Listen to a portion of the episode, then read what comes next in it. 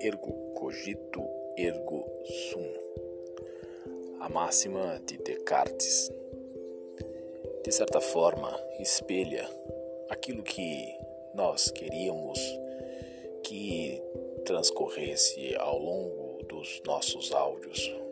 Um pouco de dúvida, inquietação, lirismo e o pasmo essencial diante do mistério profundo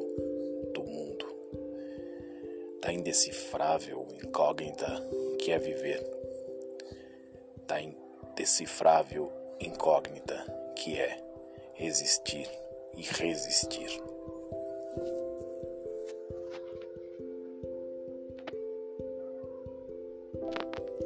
É isso.